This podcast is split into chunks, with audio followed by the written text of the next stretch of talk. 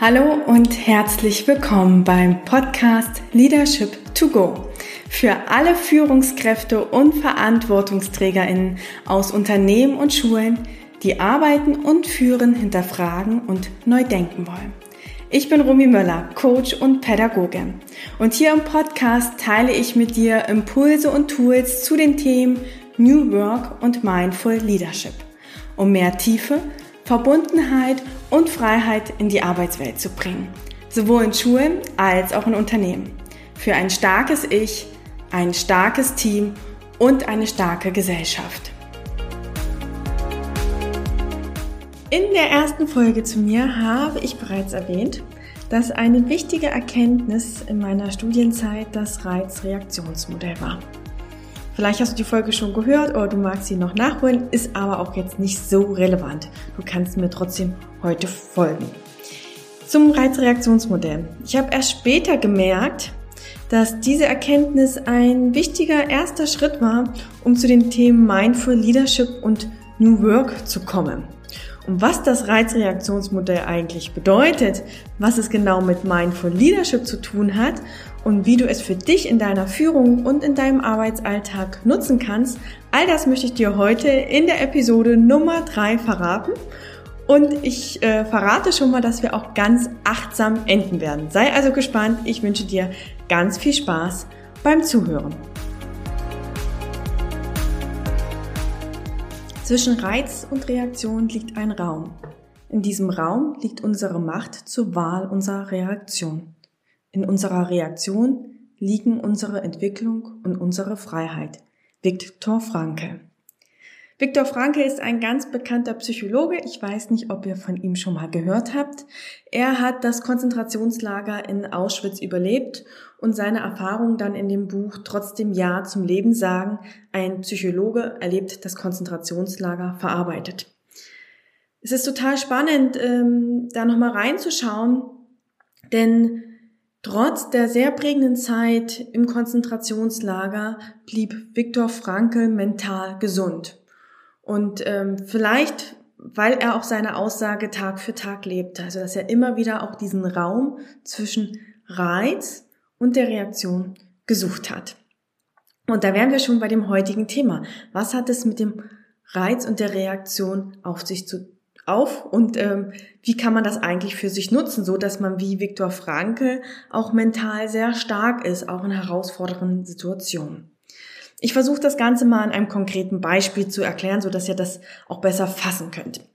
Ähm, eine, glaube ich, doch sehr alltägliche Situation in der Arbeit ist, ähm, dass man ein Meeting hat. Und ähm, acht Personen sitzen schon in dem Meeting, entweder im Zoom-Raum jetzt oder vielleicht auch wirklich in Präsenz. Äh, und eine Person fehlt noch. Und nach zehn Minuten geht die Tür auf, die Person kommt impulsiv rein, setzt sich hin und fragt, was habe ich eigentlich verpasst? Und da könnt ihr euch vorstellen, dass bei manchen TeilnehmerInnen der acht Personen die Luft jetzt vielleicht ganz schön dünn wird. Ähm, aber das ist sicherlich nicht bei allen. Und weshalb, das erklärt uns das Reizreaktionsmodell.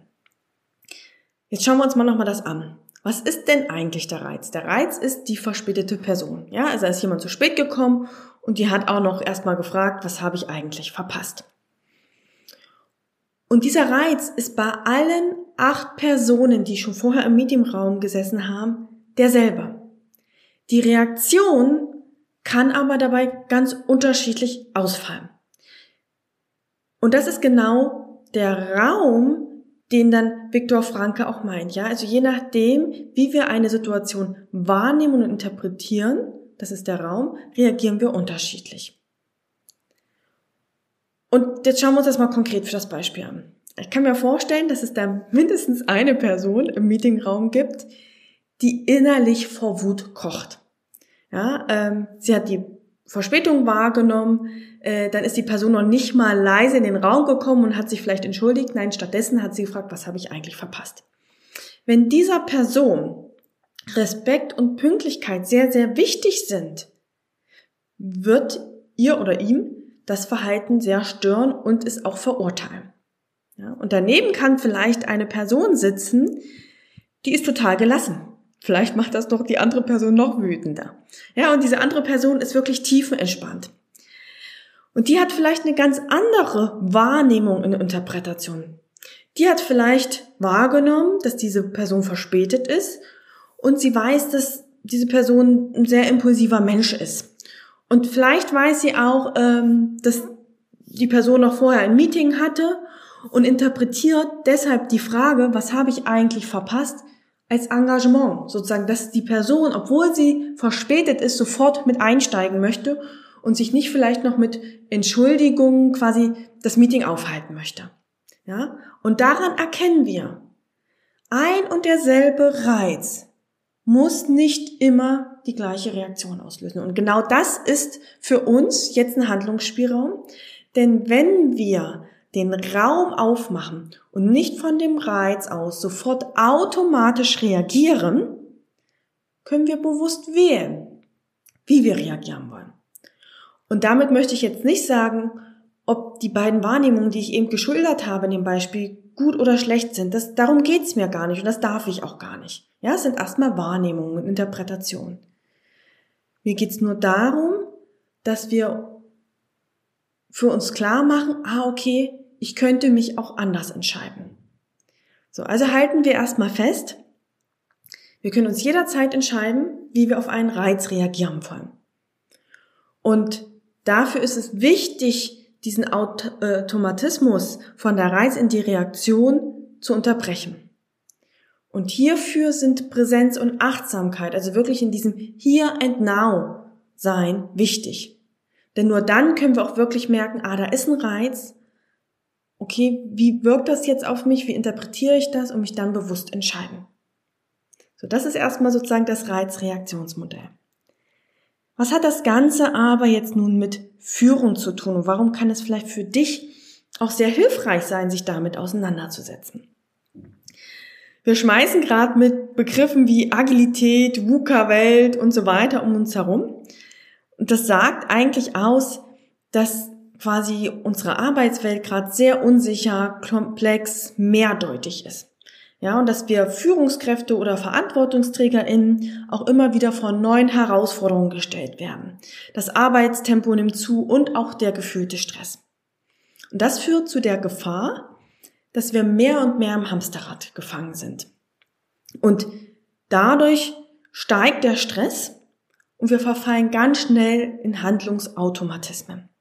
Und genau hier kann jetzt Mindful Leadership uns helfen, dass wir diese Automatismen unterbrechen und wieder mehr in unsere Selbststeuerung gelangen und in unsere eigene Selbstführung. Also sozusagen nicht mehr das Gefühl haben, von außen gesteuert zu werden, sondern wirklich äh, selbstbewusst entscheiden zu können. Und dafür ist die Achtsamkeit wichtig, damit wir zunächst erstmal wahrnehmen und uns dann auch aus der Präsenz heraus entscheiden. Das heißt, kurz zusammengefasst, äh, können wir durch Mindful Leadership, also durch das äh, bewusste Führen und durch das Präsentsein den Raum zwischen Reiz und Reaktion vergrößern. Wir können damit unbewusst wirkende Denk-, Fühl- und Verhaltensmuster wahrnehmen und dadurch auch äh, herausfordernde Situationen erstmal ja urteilsfrei quasi wahrnehmen und uns bewusst machen und daraus quasi ganz bewusst uns für eine Reaktion, für eine Handlung entscheiden.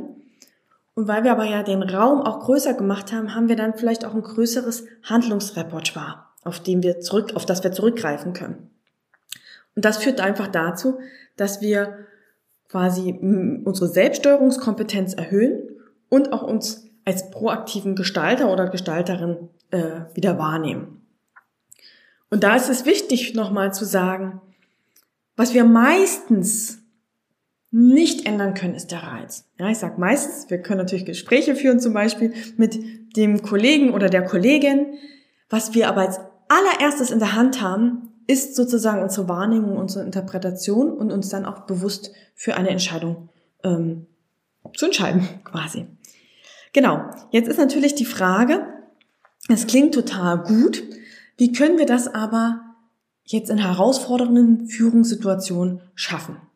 Und da gebe ich gerne äh, meinem Coaches ähm, die SOS-Formel mit.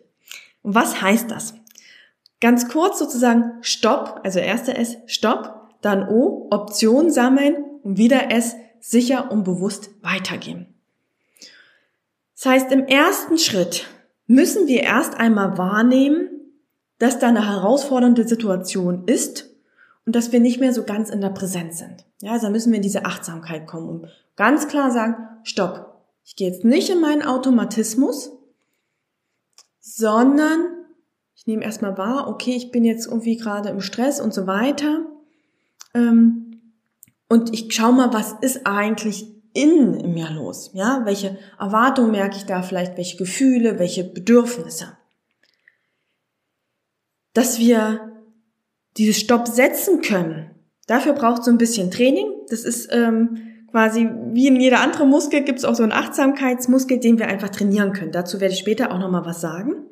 Und wenn wir lernen, uns besser in solchen herausfordernden Situationen zu beobachten und Zeichen schon als Vorläufer wahrzunehmen, dann schaffen wir es immer mehr, auch früher zu agieren.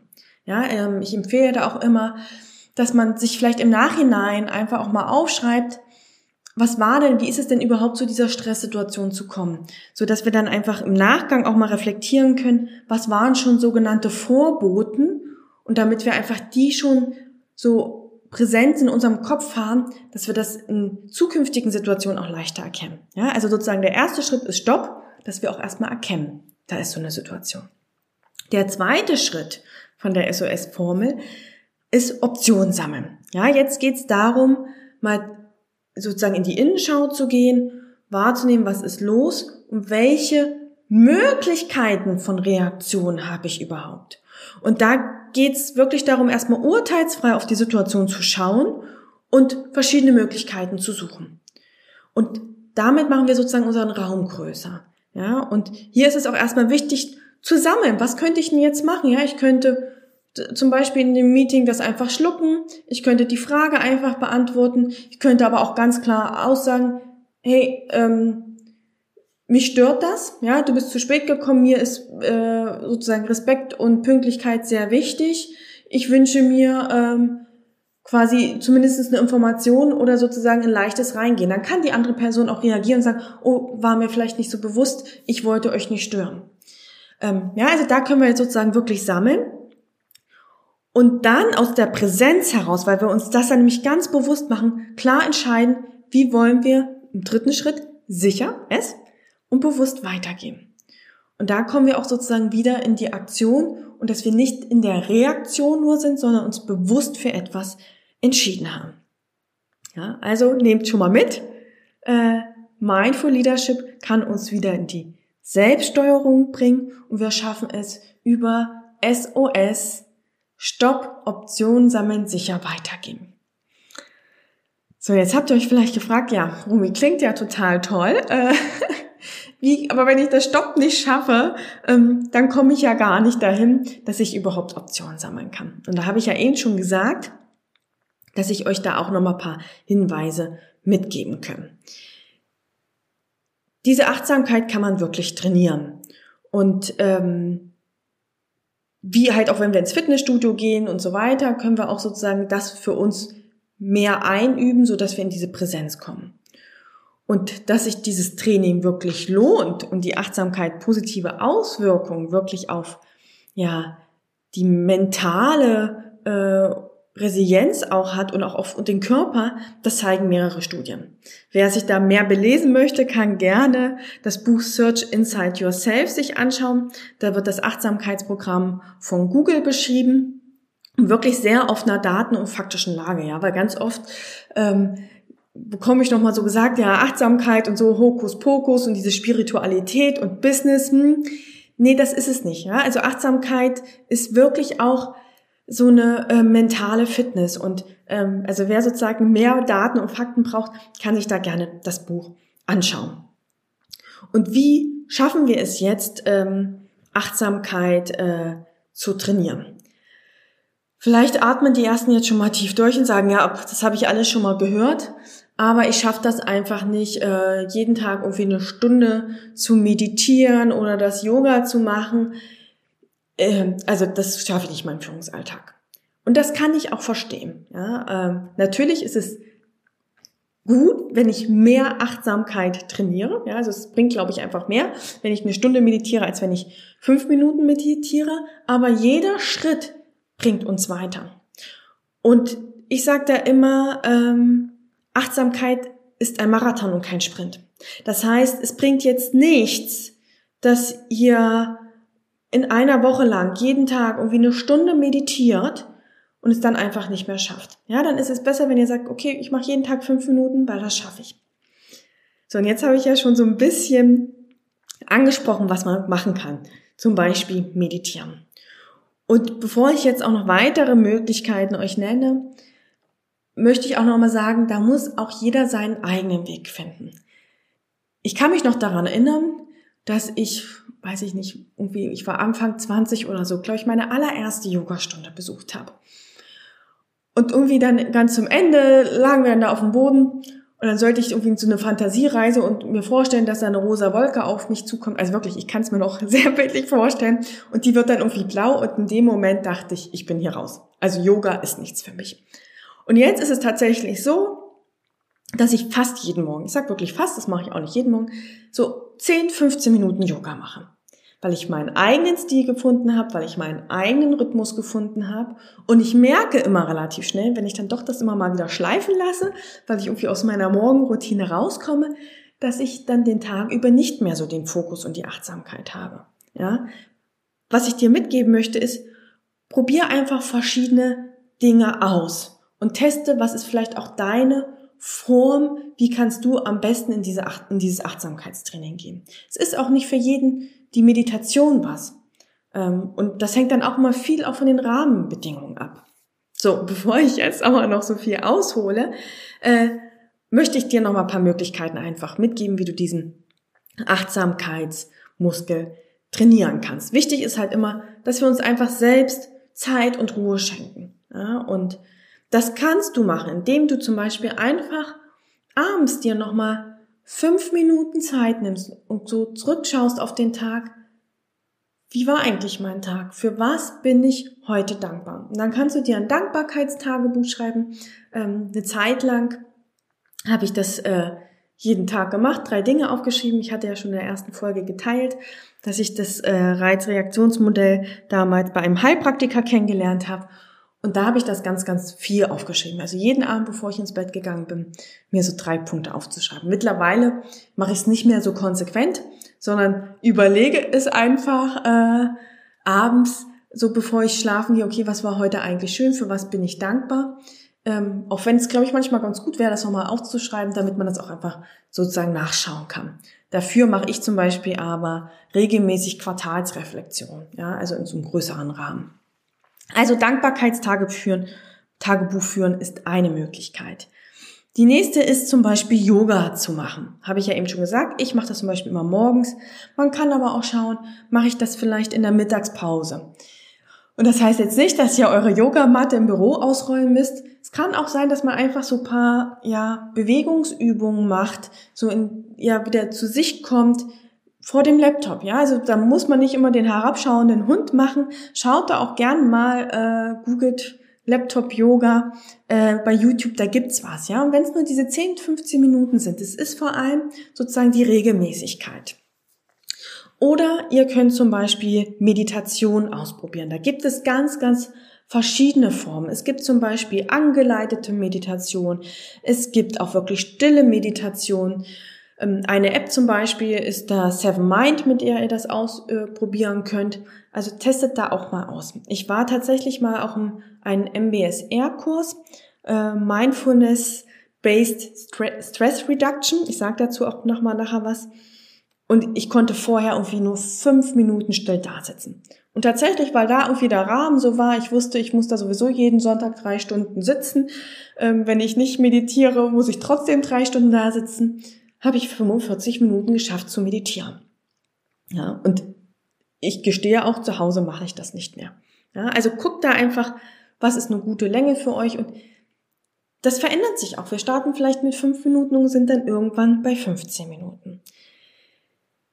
Die vierte Möglichkeit ist ein sogenannter Bodyscan, weil wir da ganz stark unsere Wahrnehmung und Achtsamkeit auf den Körper wieder richten.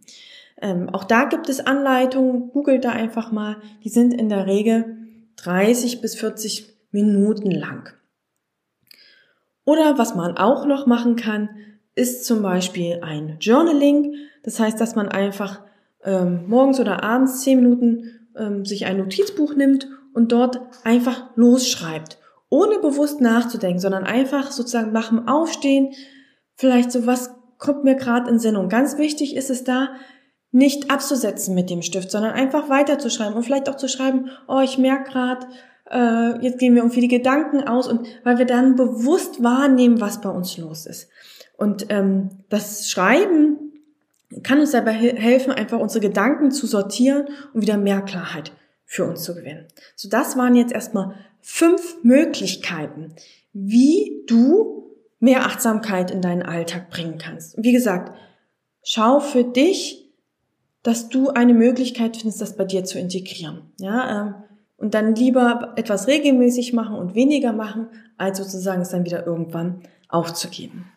Und ähm, wenn du gern nochmal diese ganzen Tipps nachlesen möchtest, auch nochmal so eine kurze Einführung zum Mindful Leadership haben möchtest, ähm, dann kannst du dich einfach auf meiner Website in meine Leadership-Serie eintragen. Da schicke ich dir sozusagen über drei Wochen verteilt neun Impulse zum Thema Führung und die Impulse drei bis sechs drehen sich ganz konkret um Mindful Leadership. Also da kriegst du sozusagen nochmal alle Informationen. Da sind die Möglichkeiten auch nochmal in dem Workbook notiert. Ähm, und du kriegst noch weitere Übungen an die Hand für deines bewusstes Führen.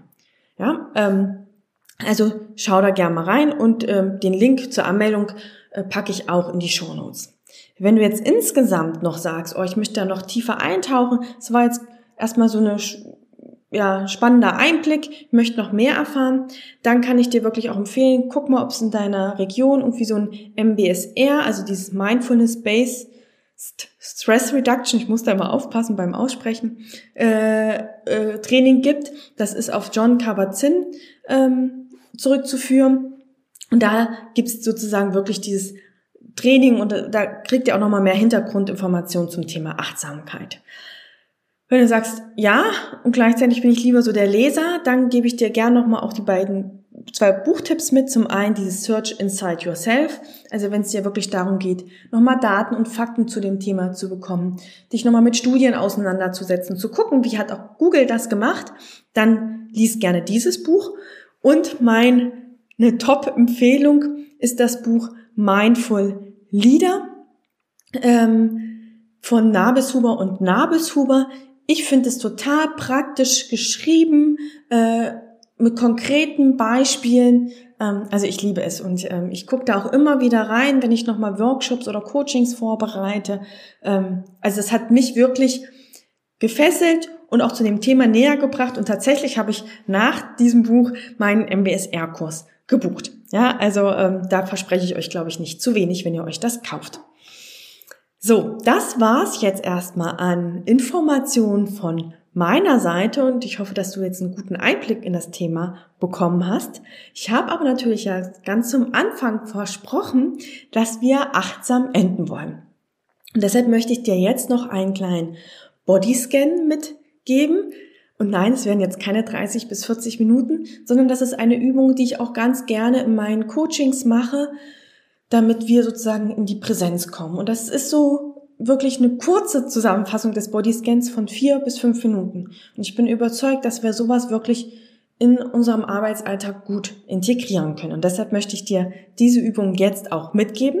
Also ich hoffe, dass du dich jetzt gleich irgendwo hinsetzen kannst und jetzt vielleicht nicht am Steuer im Auto sitzt oder auf dem Fahrrad. Da solltest du jetzt bitte äh, das Audio stoppen und dann ähm, erst wieder anmachen, wenn du irgendwie zu Hause bist, ähm, weil du solltest gleich die Augen schließen und das wäre nicht so gut. Ich möchte nicht, dass du einen Unfall hast. Genau, und diese Übung, die ich dir jetzt sozusagen mitgebe, die kannst du natürlich dann auch jederzeit nochmal anhören. Äh, speichert dir sonst einfach diese Folge ab, damit du es dann auch immer wieder findest. Und damit lade ich dich jetzt zu dieser kleinen Achtsamkeitsübung ein. Das heißt, such dir erstmal einen gemütlichen Platz, setz dich wirklich aufrecht hin und wirklich auch mit den Füßen auf den Boden. So, ich warte jetzt einen Moment, dass du auch wirklich deinen Sitzplatz gefunden hast. Und wenn du jetzt so weit bist, dann schließe erst einmal deine Augen und atme einmal ganz bewusst tief ein und wieder aus. Und nimm mit jedem Einatmen Energie auf und lasse mit jedem Ausatmen alle Gedanken, die dich gerade noch beschäftigen, los. Schenk dir jetzt einfach vier, fünf Minuten Zeit nur für dich. Atme ein und wieder aus und komme damit immer mehr zu dir selbst und finde Ruhe.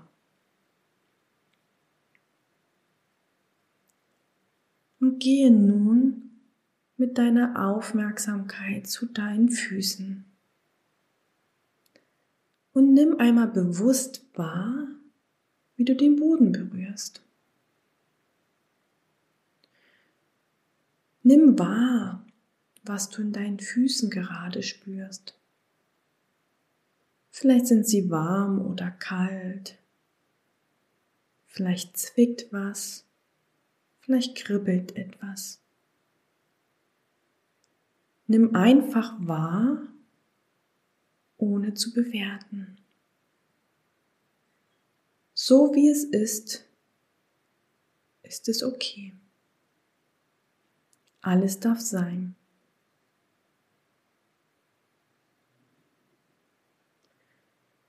Und gehe jetzt mit deiner Aufmerksamkeit über deine Fersen, deine Waden, über deine Knie hin zu deinen Oberschenkeln. Und schau auch hier einmal ganz bewusst was sich dir zeigt. Vielleicht kannst du die Kleidung spüren. Vielleicht fühlen sich deine Oberschenkel schwer an, vielleicht aber auch ganz leicht. Nimm einfach nur wahr. Was kannst du deinen Oberschenkeln jetzt spüren.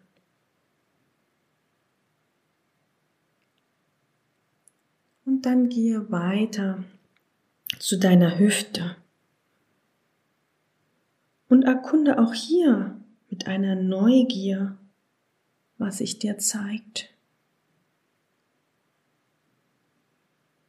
Manchmal fühlt sich unsere Hüfte eng an manchmal auch weit. Nimm wahr, wie sie heute für dich ist. Alles darf sein. Schau ganz bewusst hin.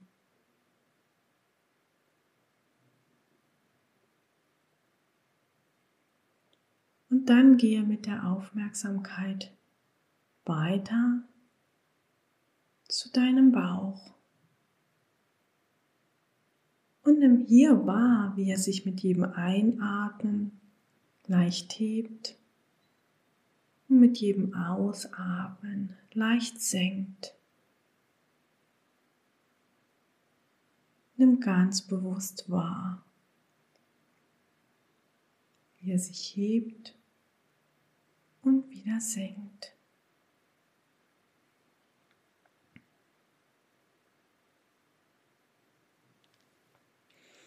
Und dann geh mit deiner Aufmerksamkeit zu deinem Rücken und klettere ganz langsam mit ihr die Wirbelsäule entlang nach oben, hin zu deinen Schultern. Und schau einmal, wie sich deine Schultern heute dir zeigen. Manchmal können wir hier Verspannungen spüren. Und auch das darf sein. Nimm einfach wahr, ohne zu bewerten.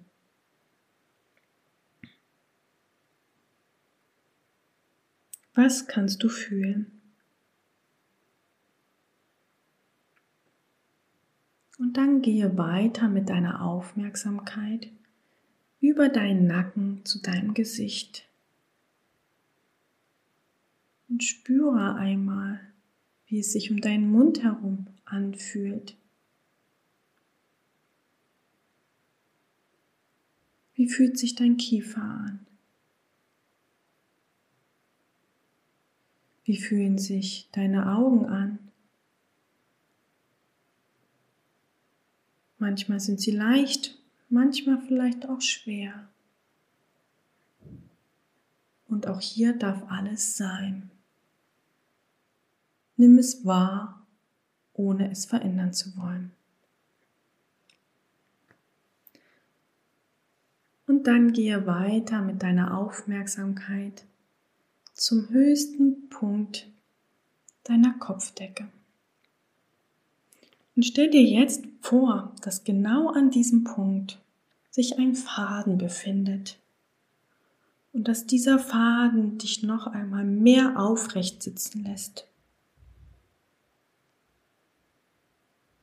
Stell dir jetzt vor, dass an diesem Punkt Energie in deinen Körper hineinströmt.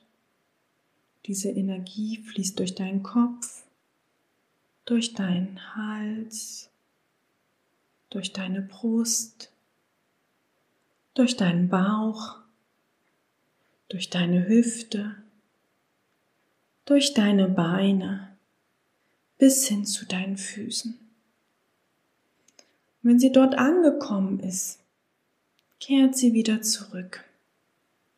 Über deine Hüfte, über deine Brust bis hin zum Kopf, so dass sie mehrmals deinen Körper durchströmt. Nimm diese Energie wahr, wie sie durch deinen Körper fließt. Und wenn sie jetzt so zwei, dreimal durch deinen Körper geflossen ist, dann sammelt sie sich in deinem Bauch. Und achte damit wieder ganz bewusst auf deine Atmung. Und atme wieder tief ein und wieder aus. Und komme mit jedem Einatmen wieder mehr hier im Raum an. Und wenn du soweit bist, darfst du deine Augen wieder öffnen. Und vielleicht magst du dir jetzt auch die Frage dir stellen, wie geht's mir gerade? Und sei ganz ehrlich da zu dir. Auch hier darf alles sein. Und achte darauf, dass du da auch nicht bewertest, mir geht's gut oder mir geht's schlecht, sondern vielmehr ein Gefühl ausdrückst. Bin ich entspannt? Bin ich nervös? Bin ich aufgewühlt? Oder ausgeglichen. Das waren nur ein paar Beispiele. Schau einmal, wie du dich gerade fühlst.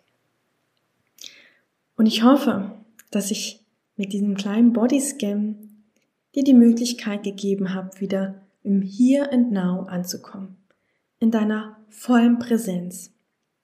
Und wie gesagt, wenn du magst, kannst du immer wieder dir die Folge, vor allem das Ende anhören wenn du gerade im Hustle-Modus bist, um wieder in die Achtsamkeit zu kommen. Und wenn dich das Thema jetzt Mindfulness und Achtsamkeit neugierig gemacht hat, dann kannst du auf jeden Fall in der nächsten Folge nochmal mit mir konkret auf das Thema Mindful Meetings schauen. Da schauen wir nämlich, wie wir das in unseren Meetings hinbekommen, da mehr Achtsamkeit zu erlangen. Also folge mir gern auf Instagram oder LinkedIn, damit du auch diese Folge nicht verpasst. Und wenn du jetzt für dich Impulse mitnehmen konntest, ähm, dann würde ich mich total über eine Bewertung oder eine Weiterempfehlung von dir freuen. Teile gern die Folge mit anderen, damit wir einfach mehr Verbundenheit und Tiefe in die Arbeitswelt bringen können. Und ich habe ja in der Folge etliche Tipps und Infos mit dir geteilt und dazu findest du natürlich auch alle Links jetzt in den Shownotes. Und dann wünsche ich dir jetzt noch einen guten Tag, eine schöne Woche und bis ganz bald.